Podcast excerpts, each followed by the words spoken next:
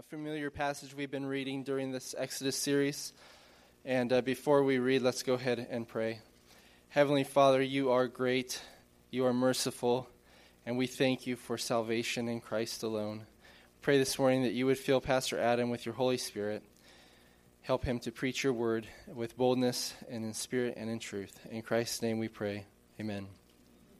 1 Corinthians 10 For I want you to know, brothers, that our fathers were all under the cloud, and all passed through the sea, and all were baptized into Moses in the cloud and in the sea, and all ate the same spiritual food, and all drank the same spiritual drink. For they drank from the spiritual rock that followed them, and the rock was Christ. Nevertheless, with most of them God was not pleased, for they were overthrown in the wilderness. Now these things took place as examples for us, that we might not desire evil as they did. Do not be idolaters, as some of them were as it is written, the people sat down to eat and drink and rose up to play. We must not indulge in sexual immorality as some of them did, and 23,000 fell in a single day. We must not put Christ to the test as some of them did and were destroyed by serpents, nor grumble as some of them did and were destroyed by the destroyer. Now these things happened to them as an example, but they were written down for our instruction, on whom the end of the ages has come. Therefore, let anyone who thinks that he stands, take heed lest he fall. No temptation has overtaken you that is not common to man. God is faithful, and he will not let you be tempted beyond your ability. But with the temptation, he will also provide the way of escape, that you may be able to endure it. Therefore, my beloved, flee from idolatry. This is the word of the Lord. You can be seated.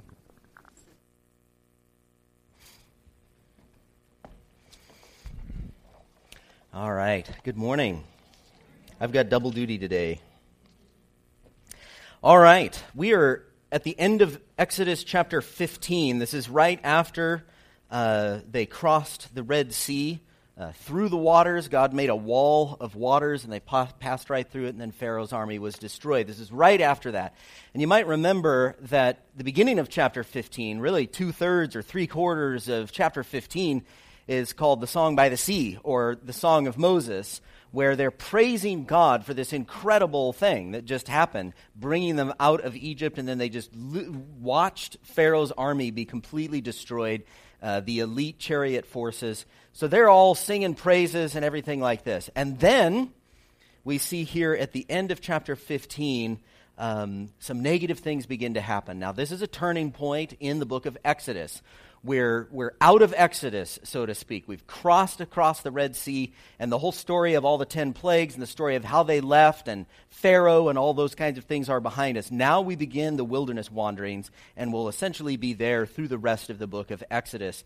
And so uh, this, this last, uh, these last couple of sermons would be the pivot point within the book of Exodus. So here we go. It's the very end, probably two or three uh, paragraphs in your Bible and uh, let's just read it, and then I'll make a few comments here. Then Moses, this is verse 22 of Exodus 15. Then Moses made Israel set out from the Red Sea, and they went in the wilderness of Shur. They went three days in the wilderness and found no water.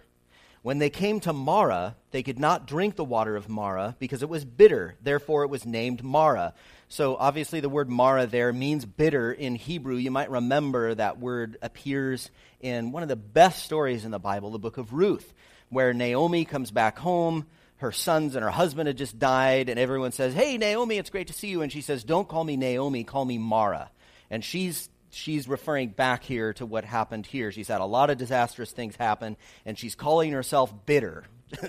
so at least she's upfront about it here. Let's just let's just change my name to bitter. So okay. And then verse 24, and the people grumbled against Moses, saying, What are we going to drink? So again, just get the irony of that. They just had an amazing worship service on the side of the Red Sea they watched Pharaoh's army. I mean, we've been talking about this whole series of events for thousands of years. And then they're all of a sudden like, hey, whoa, where's the, who, who brought the water? Nobody brought water? So, verse 25, and he, Moses, cried to the Lord. So, notice the people basically talked to Moses. And Moses, verse 25, cried to the Lord. And the Lord showed him a log, and he threw it into the water, and the water became sweet. There the Lord made for them a statute and a rule, and there he tested them, saying, If you will diligently listen to the voice of the Lord your God, and do that which is right in his eyes, and give ear to his commandments, and keep all his statutes, I will put none of the diseases on you that I put on the Egyptians, for I am the Lord your healer. So there you have God introducing another one of his names, uh, Yahweh Rophe, which means the Lord your healer, or Yahweh is your healer. Verse 27 Then they came to Elim, where there were 12 springs of water and 70 palm trees, and they encamped there by the water. I read a funny story about a preacher who spent a year and a half on verse 27. so I'm not going to do that. This little section here at the end of chapter 15 is the beginning of the wilderness wanderings, and this event at Marah is very similar to what we're going to see happen over and over. There's kind of a cycle of things that happen in the wilderness wanderings. We see something similar in the book of Judges. You've got this cycle that goes over and over and over and over again because God is showing, like, here are the consequences of not having good leadership and not following after God's ways. Well, we have a similar cycle that happens during the wilderness wanderings, and it starts with some kind of unmet desire, and it usually has to do with food. They're usually thinking back, like, oh man, when we used to be slaves in Egypt, we used to get this really awesome uh, meat, and we, we used to have garlic, and there's none of that out here, and so they were complaining about that. Or in this case, they didn't have water, so there's usually some kind of an unmet desire. And they respond to that with a spiritual meltdown. They respond to the unmet desire with some kind of grumbling, complaining, and in one case, with Korah's rebellion, one of the scariest stories of the Bible, the earth actually opens up and swallows the dude's whole family with all of his belongings. At, uh, at one point, there's outright rebellion, okay? So, so you've got unmet, unmet desire that's followed by some kind of spiritual meltdown. But then you also have uh, Moses, who prays to the Lord. And his prayers are very interesting. We're going to watch these as we go along. We're about to come to Mount Sinai and uh, the Ten Commandments and the golden calf debacle and all that. And we're going to watch Moses over and over again talking to God about the situation. And then we see God's response. And God's response in this case was to provide. As a result of the prayers of Moses, God provides. Sometimes God punishes and people are outright killed, a plague or whatever it may be. Uh, during the quail incident, that uh, they complain because they don't have enough quail, and God says, "I'll give you enough quail till it comes out your nose," which is kind of funny. Except basically, what he means is you're going to get so sick, a bunch of you guys are going to die from eating this quail. So, um, so sometimes God punishes people, and sometimes He provides, and sometimes you have both. But that would be God's response. So the cycle is unmet desire, or, or let's call it a process.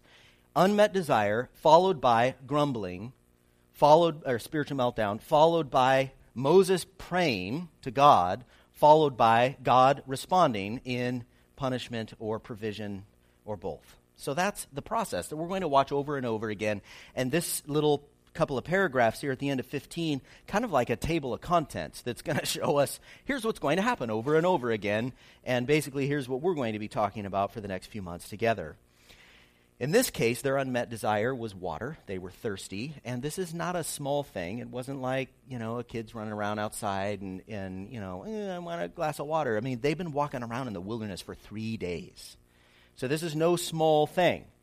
And so they, they don't have any water. And then they finally see this oasis and they walk up to it and somebody tastes the water and they realize we can't drink this. It's undrinkable. Who knows why? Poisoned or somehow. And their spiritual meltdown has to do with a grumbling against the leadership, against Moses, which is something that we see happen over and over again uh, in, in the book of Exodus. And then, uh, and then Moses prays, which we see happen, and then we see God's response, which is showing him the log, which is kind of a weird, kind of a weird thing. God shows him a log, and that tree ends up uh, somehow fixing the water, probably miraculously.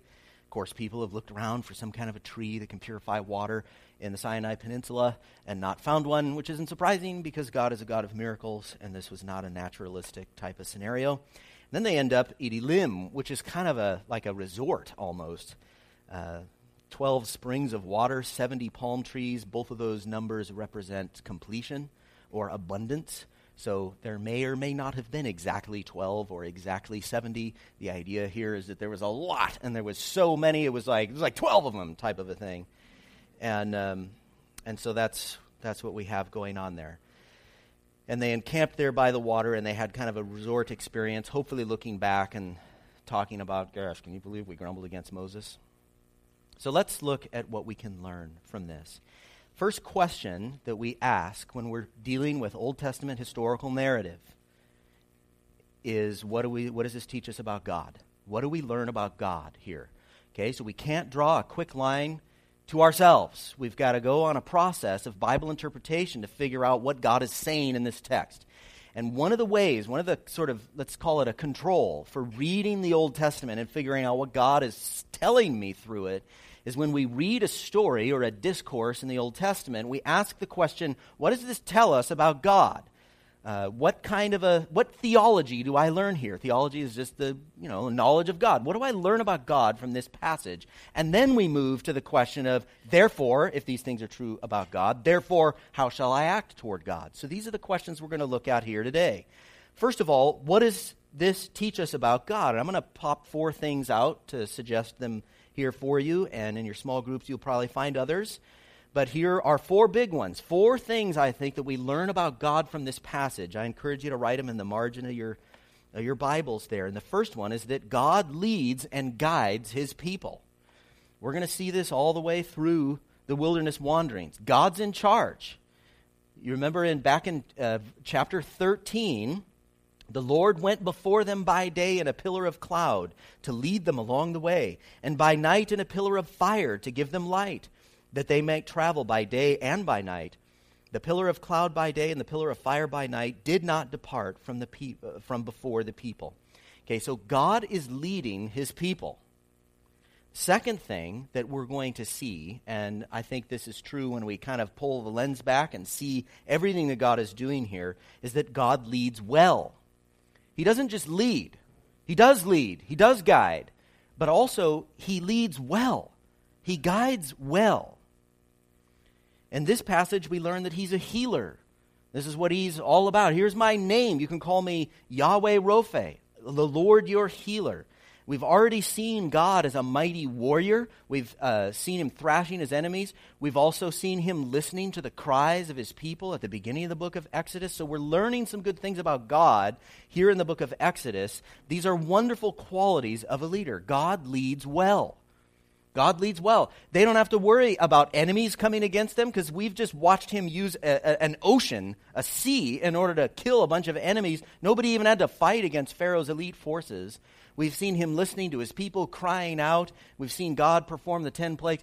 This is a good leader. So he's not just a leader, he's not just guiding them, saying, All right, here we go, here we go, and, and leading them out in the wilderness, but he's a good leader. He leads well. God leads well. The third thing I think we get out of this passage is that God's good leadership led them to Marah, where there was no water.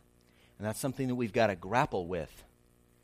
God led them. Here's a good, great, sovereign, powerful, all knowing leader who led them to a place where they couldn't drink the water. And took three days to do it.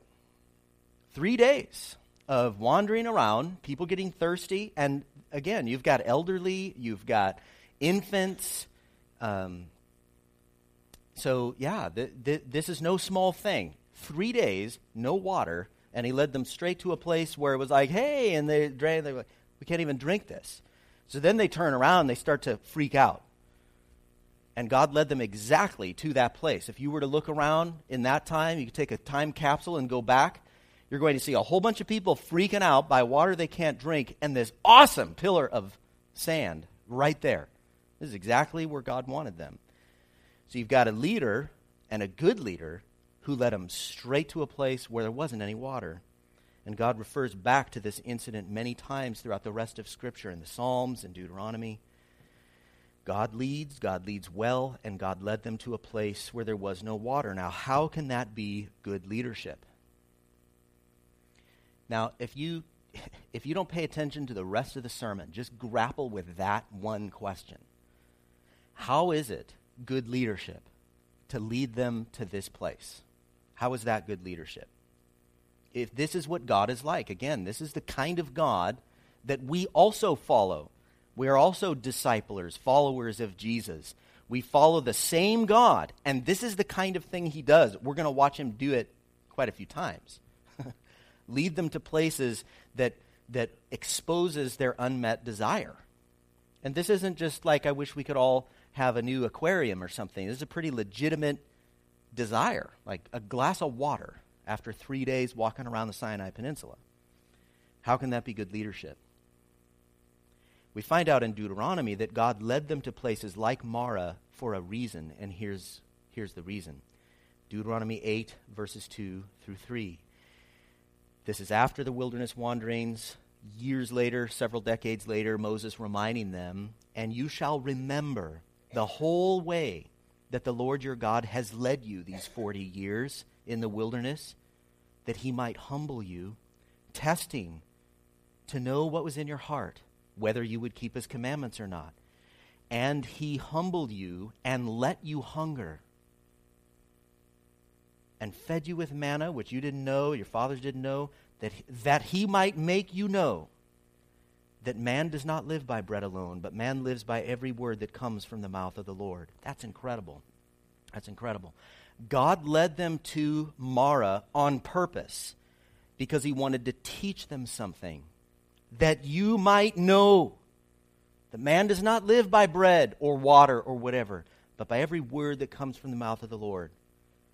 This is the kind of God that we serve. He leads us, He guides our lives, He is a good leader, and He leads us to places where we need stuff in order to bring that out. And then we have to look around and decide what are we going to do here?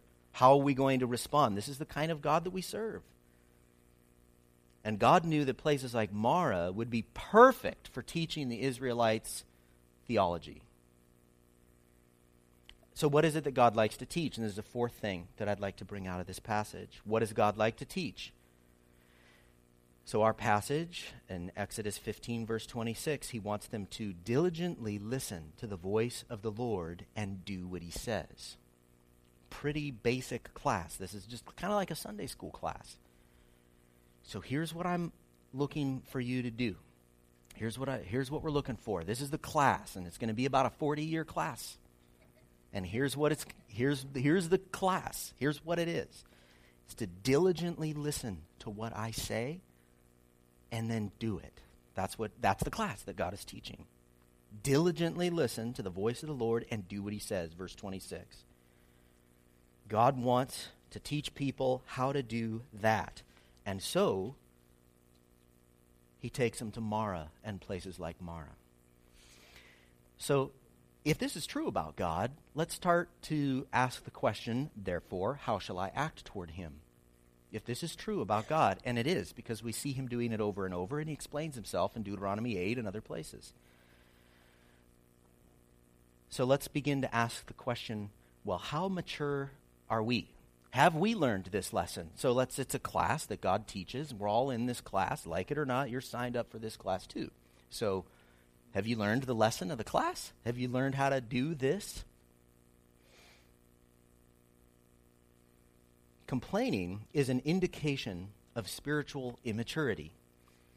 Complaining is a little bit like a maturity index. It's a really good way for you to diagnose your own spiritual health. Don't use this to diagnose other people's spiritual health. That's a bad idea. So we're just, yeah, amen. Spoken like someone that's been married for 60 years, right? Amen. So we're just talking about me here, and everybody's thinking about themselves. This is a maturity index. Uh, complaining and your amount of complaining, and it could be loud complaining, it could be very feel sorry for you, quiet complaining, um, all kinds of different ways to complain, but it's an indication of our spiritual maturity. You, would, you can diagnose your own spiritual health on this maturity index. And so on one side of the index would be complaining, and on the other side of the index would be prayer. All right? And a certain kind of prayer, too. It's not just a complaining sort of, eh, but it's an actual taking my things to God. So again, remember this process. The process is unmet desire, followed by spiritual meltdown, followed by Moses prays, followed by God responds to Moses' prayer. Sometimes punishment, sometimes provision, sometimes both. Okay, so what Moses shows us over and over again is what ought to be done most of the time. He shows us what ought to be done. We take our request straight to God. And the people are showing us what not to do, which is why God keeps punishing for them for it, which is the grumbling complaint versus prayer. Philippians 4 6 to 7. Do not be anxious about anything, but in everything, by prayer and supplication with thanksgiving, let your requests be made known to God. And the peace of God, which surpasses all understanding, will guard your hearts and your minds in Christ Jesus. So it's a maturity index, complaint versus prayer. There's another thing on the index, which is uh, bitterness versus content in all circumstances. Same index, right? There's the bitterness, that, that kind of versus what Paul says, again in Philippians 4. Paul goes, I have learned in whatever situation I am to be content. So apparently, Paul learned this lesson. God has taken him through this class, and he's like, I passed that class. I'm, a, I'm at 102 now because I learned 101 he says, I have learned in whatever situation I am to be content. I know how to be brought low. I know how to abound. In any and every circumstance, I have learned the secret of facing plenty and hunger, abundance and need. I can do all things through him who strengthens me. bitterness versus content in all circumstances. Another thing on the maturity index here would be demanding or scrambling in the middle of that situation versus waiting for God. Demanding, scrambling, the freak out type of, we got to do this, you got to call that, you got to, you know, and all this kind of stuff versus wait. Psalm 27, David says, For my father and my mother have forsaken me, but the Lord will take me in. Teach me your way, O Lord. Lead me on a level path because of my enemies. Give me not up to the will of my adversaries, for false witness have risen against me and they breathe out violence. So he's explaining his problem. He's got serious family dysfunction. His parents don't even talk to him. He's got enemies. He's betrayal, surrounded by betrayal. And here's what he says. Here's what he says. This is just this is great scripture here. End of Psalm 27. He says, I believe I shall look upon the goodness of the Lord in the land of the living. Wait for the Lord. Be strong and let your heart take courage. Wait for the Lord. So that's also on the maturity index. You've got demanding, scrambling versus waiting. Isaiah 26, verse 3 says, You keep him in perfect peace, whose mind is stayed on you, because he trusts in you. And that last phrase is very important because he trusts in you. The verse doesn't read like this You keep him in perfect peace whose situations you arrange perfectly so they're not annoying and frustrating. That's not what he says. You keep him in perfect peace whose mind is stayed on you because he trusts in you. And the Israelites hadn't learned these lessons yet. They were spiritual babies. They had basically just met God. Beginning of Exodus, I mean, they should have known God. They were beginning of Exodus, he's like, Hi, my name's Yahweh. Let me introduce myself to you. And over and over again, he's arranging situations so that they will learn basic theology about God. But they're spiritual babies still. So at the beginning of chapter 15, they're praising God, and at the end of chapter 15, they're complaining. That's immaturity. Spiritual babies haven't learned how to trust God yet, and so they complain. They don't know yet that God leads well both of those words are important. They don't know that God leads. They think that the events of their life are kind of random and there might be some kind of God connection, but I'm not sure what it is. So they're not confident that God leads, and they're also not sure that God leads well. And so they're spiritual babies. And the response then, during the unmet desire scenario, is the spiritual meltdown. Babies cry, like real babies, cry because it's the only way that they know how to communicate which is kind of cute when it's a little baby, not at 2 o'clock in the morning. I know, I know. But for the rest of us, at least, when a baby cries, it's, when somebody else's baby cries, it's cute. Yeah. And I, I mean, just little tiny infants, when they're just, yeah, that sound is so cute. It's cute. It's not cute when a 40 year old man does that. That's not cute It's cute when a little baby does it, and we understand this. Like, but as babies get older, parents teach children how to communicate. And so the baby's sitting at the table and can sit up and see something it wants and goes, eh. And the parent, a good parent, wants to teach that child how to use words and respectful words to say, I'm hungry, I want some of that. And, you know, as we get older, we learn words like please and words like thank you. And so that, and that's a really important thing for a parent of a young child to do. You've got to grow beyond the grunting. The, uh, you know, you've got to help the child have words. And not just words like please and thank you, but it's also important for parents to teach little kids how to verbalize what they're feeling because that's part of the frustration is you've got these overwhelming feelings and you don't have a word for it you can't say i'm frustrated or you know that uh, that bothered me. Like you don't have those words yet. And so mom and dad help to teach you like you you're feeling hungry right? And you want some of that. So here's how to say please and thank you. These are things that we learn as human beings. Babies grow beyond the grunting stage and the crying stage because good parents are teaching how to communicate. Spiritually, the same thing has to happen.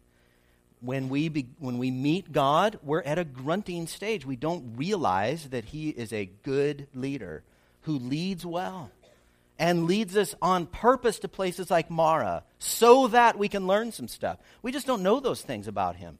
Or if we hear it in a sermon like this one, we're like, well, I'm not so sure that that actually relates to my situation because you don't understand how bad it is. Friend, God is a big God. And God is sovereign over your life too. Same, like no, no water, family problems, all the kinds of things that happen in our lives, God is sovereign over. Now, if you have made a series of hard heart decisions toward God, we've got a little bit of a different conversation to have if you've decided to just kind of tell God to shove off and do a whole bunch of things contrary to Scripture, well, you can't say, hey, God has led me here and this is so it should be okay. No, it's different.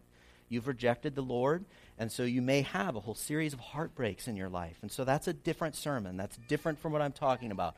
I'm talking about his normal way of interacting with, with sinners like you and me who make a whole variety of decisions, but our heart is to follow God. He leads us into a lot of different situations.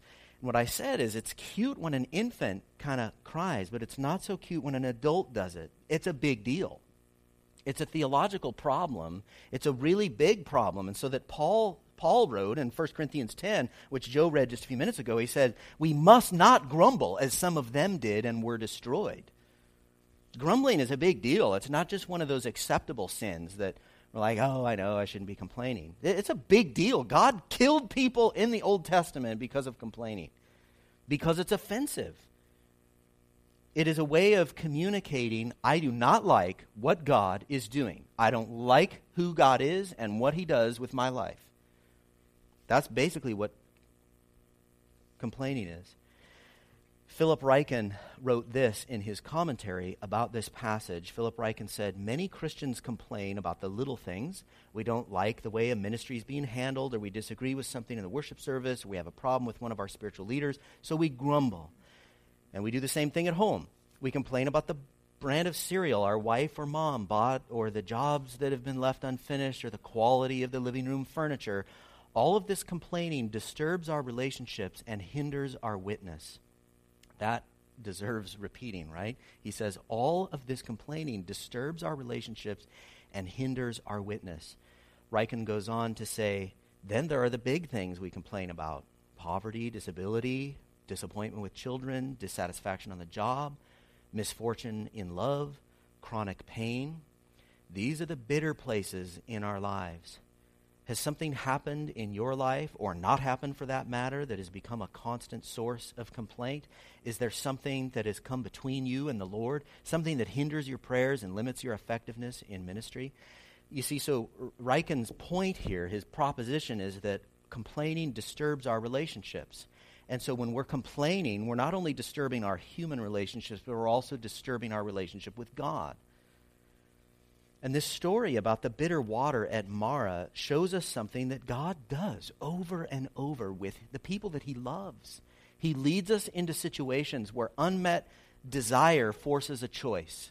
unmet desire pops out and is just obvious and raging. You got this unmet desire. And the question here, the big question of this life class that we're all in is will you trust God in this situation? God does this with all of his children. He does it as a good father, which we find out in Hebrews 12. The writer of Hebrews says this God is treating you as sons. For what son is there whom his father does not discipline? If you're left without discipline, in which all have participated, then you are illegitimate children and not sons.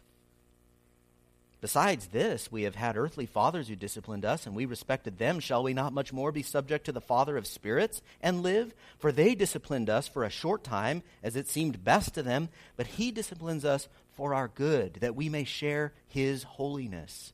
It's another purpose statement there, that we may share his holiness. One more verse he goes on For the moment, all discipline seems painful rather than pleasant. All the people said, but later it yields the peaceful fruit of righteousness to those who have been trained by it. That's Hebrews 12, 7 to 11.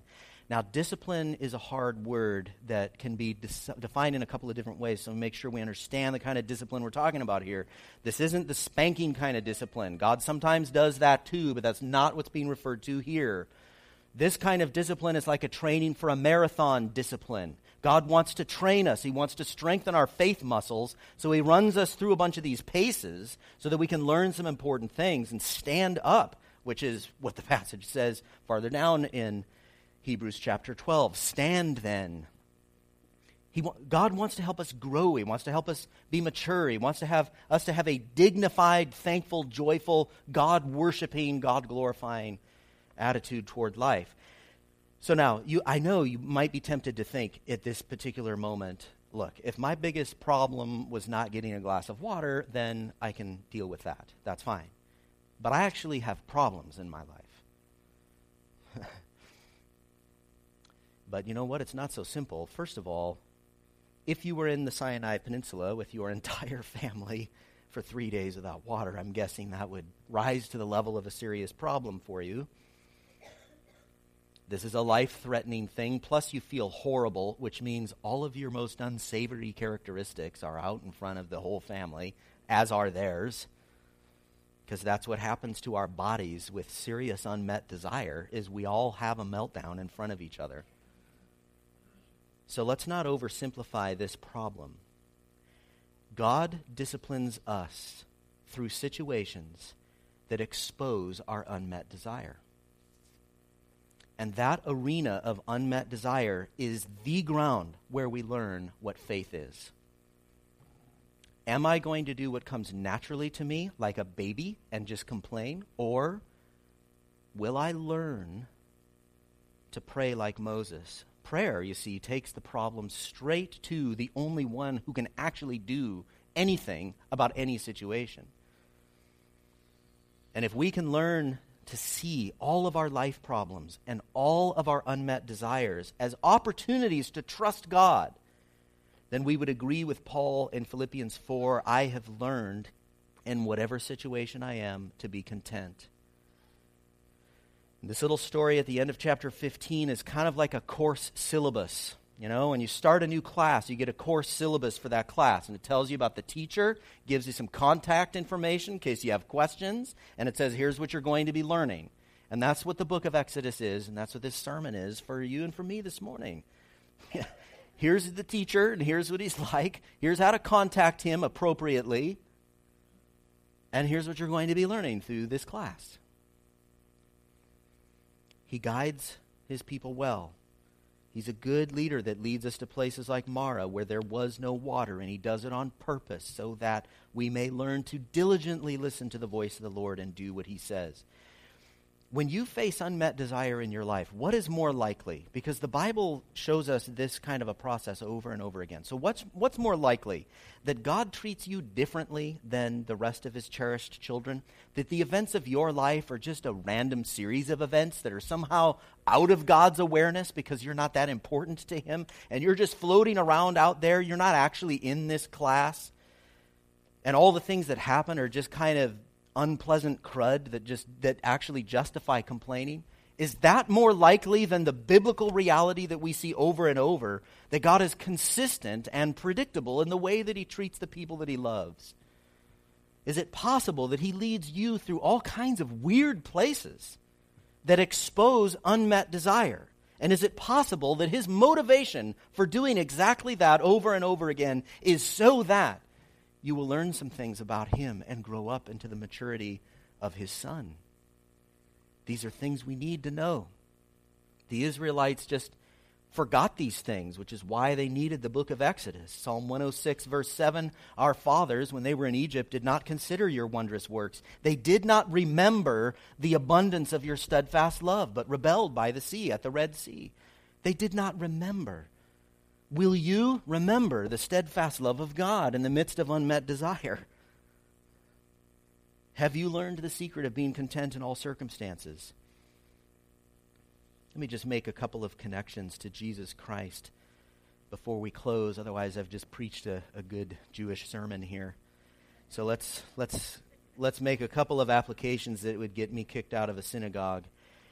As we've come to expect from the entire Old Testament, this story has hints of Jesus Christ. One commentator made a list of all of the healing trees in the Bible. There's, a, there's the tree of life, not the tree of the knowledge of good and evil, but there's a tree of life in the Garden of Eden. And uh, there's the tree of life again in the New Jerusalem. The leaves heal the nations. There's this tree at Marah that quite literally saved their lives. And of course, there's the cross, which is also sometimes called a tree Peter was preaching in Acts 5, and he said, The God of our fathers raised Jesus, whom you killed by hanging him on a tree. Those are all healing trees in Scripture, and it's interesting to look at all the healing trees. You see, we all are out of sorts with God, deeply rebellious, stained by sin, but Jesus Christ took all of that sin on himself and died in our place. The penalty that we deserved, he paid. And his substitutionary death completely and fully paid that penalty that we deserved. And his resurrection life three days later defeated death so that anybody who repents and believes can be truly healed, truly healed, forgiven, and reconciled to God. He is a healer. And Moses himself shows us a hint of what Jesus is like. We're going to watch him over and over do stuff like this. Moses shows people how to pray instead of complain. He shows people how to speak with respectful words and intelligent words to God about a really cruddy situation instead of just grunting and groaning and complaining. Moses shows people what faith looks like, especially during the distressing times like here at Marah. And so he's leading by example, and Jesus does the same for us. He led a holy life. And there's a couple benefits of the holy life of Jesus Christ. First of all, his righteousness is given to us, it's, it's imputed to us, to use the theological term. Uh, we do not have holy lives that at all qualify us for heaven, but Jesus did live a holy life underneath the authority of God, and God makes a process possible uh, that allows the righteous living of Jesus Christ to be imputed to us, the same as substitutionary atonement. He died on the cross and paid that penalty, and that punishment for sin is also imputed to us. So these are some benefits that are given to us by faith. Uh, so the righteous living of Jesus Christ is just given to us, but it's also an example for us. Jesus shows us what to do, same as Moses. So we see, interestingly, Jesus Christ out in the wilderness on a 40 day fast. And he's really hungry because that's what happens when you're on a 40 day fast. Satan comes and tempts, tempts him. The interesting thing that Jesus does is he quotes Deuteronomy 8, which we looked at earlier here. He actually uses the words of Moses and he says to Satan, Man does not live by bread alone, but by every word that comes from the mouth of God. And you can see Jesus sitting there thinking, and I wrote that, by the way. So, Jesus is the ultimate example of trusting God with unmet desire. Moses shows us a hint of that, and Jesus fulfills it. One more thing here, in that Moses is a great mediator, and we'll talk a lot about this, just a couple of sentences here. We're going to watch people grumbling all the time, and God comes in and says, I'm going to kill them. And Moses says, Wait, wait, if that happens, everyone's going to hear about it. And it would bring you more glory if you were to actually bring us through. And God says, I'm not going to go with you. I'll meet you on the other side. Let's see what Moses says about this. And Moses says, if you're not going, I'm not going. So it's a really cool back and forth that goes on with Moses, but he acts as a mediator between a God who is holy and yet wants to dwell with his people. And so Moses stands in the gap. And Jesus Christ does that, fulfills that same idea. 1 Timothy 2 5 For there's one God, and there's one mediator between God and man, the man, Christ Jesus. And the way that works is that we have faith in Jesus Christ. He's like our brother. He's called the friend of sinners. And he kind of takes us to his dad's house and says, You'll be all right because you're with me. And so we're able to walk into the presence of this flaming, holy, glorious God because Jesus Christ says, It's all right, He's with me. And we rely on His death, His resurrection, His imputed righteousness that we can live in God's presence. Okay, let me conclude. Me encourage all of us to have real confidence that God really does lead our lives. We are not out on some tether and, and needing to say, hey, is anyone paying attention? Anyone up there? Anyone paying attention? Psalm 25 says, Good and upright is the Lord. Therefore, he instructs sinners in the way. He leads the humble in what is right and teaches the humble his way. All the paths of the Lord are steadfast love and faithfulness for those who keep his covenant and his testimonies. That's a beautiful verse. I want to read it again, but notice that it does not say, for those who follow the Lord, everything's going to work out fine. You're going to be okay. You're never going to get sick, and your marriage is going to be great, and your children are going to walk with the Lord, and you'll always have plenty of money. No, that's the eternal kingdom. That's the new heavens, the new earth. But what he does promise here is good and upright is the Lord. Therefore, he instructs sinners in the way. He leads the humble in what is right and teaches the humble his way. All the paths of the Lord are steadfast love and faithfulness for those who keep his covenant and his testimonies. So when these Jews started with God, they didn't know him very well. They did know how to complain. They had that one down, but they did not know about God's good leadership over all creation. And this is a great example for us, 1 Corinthians 10. These things took place as examples for us. Later in 1 Corinthians 10, he says, Now these things happened to them as an example, but they were written down for our instruction, on whom the end of the ages has come. So we are separated from these Jews standing there by Marah and they're complaining. We're separated from those Jews by millennia and by oceans, but we are no different from them at the spiritual core. We need to learn the exact same things about God. We have sin natures just like them that make this a tough class to pass. We tend to thrash around instead of praying. We tend to feel bitterness instead of contentment. We tend to scramble and demand when things go wrong instead of waiting for the Lord. So may God bless us with renewed hope that God really does treat us like cherished children. May God give us a renewed faith that He knows what He's doing when He takes us straight through the valley of the shadow of death. And then He says to us, Do not fear. I am with you always, even to the ends of the age. Let's close in prayer. Lord God in heaven, I pray that you would help us to listen diligently to you. Lord, I pray for those this morning that have made a disaster of life by rejecting you over and over, Lord. I pray that you would bring all of those to repentance, trusting you and following you with a whole heart. And I pray for all of those this morning who would consider you to be the master, the God, the Lord of their lives, and yet they're ending up in places like Marah and wondering what exactly is happening here.